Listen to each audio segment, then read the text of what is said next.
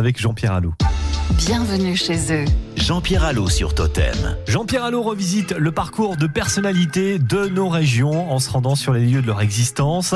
Aujourd'hui, Jean-Pierre, vous nous faites pénétrer l'intimité d'un chanteur qui occupe une place privilégiée dans nos cœurs. Oui, l'auteur de Mirza, du téléphone qui sonne ou des cornichons, va vivre dans les années 70 ce qui s'appelle un véritable petit miracle.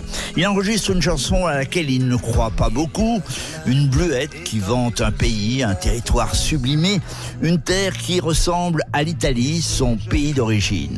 Le Sud se révélera être un succès phénoménal, que dis-je, planétaire. D'un seul coup, l'argent coule à flot et Nino Ferrer eh bien, décide tout simplement de quitter la région parisienne pour précisément le Sud.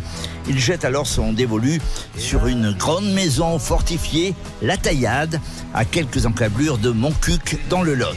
Là, il vivra des jours heureux avec Kinou, sa femme et ses deux enfants, Pierre et Arthur. Des jours d'insouciance, Nino peint, enregistre de nouveaux albums, mais le succès ne sera plus jamais au rendez-vous. Alors, il accueille chez lui sa maman, invite des amis à la taillade, où l'on refait le monde et où l'on mange une cuisine aux accents méditerranéens. Pour avoir été souvent l'hôte de ces fêtes, c'était un refuge où Nino Ferrer cultivait l'amitié et une soif d'indépendance loin, très très loin du show business. Mais quand on a connu le succès qui grise et que l'inaccessible quête, comme chantait Brel, ressemble à un combat vain, d'autant plus vain que sa maman chérie vient de quitter ce monde, alors Nino Ferrer renonce à la vie à son sud et va se donner carrément la mort dans des champs de blé à une portée de fusil, c'est le cas de le dire, de la taillade.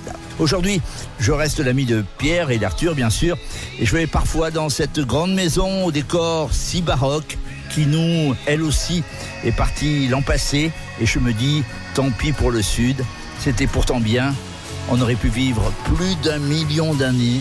Et toujours en été. Merci, merci Jean-Pierre. C'est un très très beau portrait que vous nous avez euh, présenté là.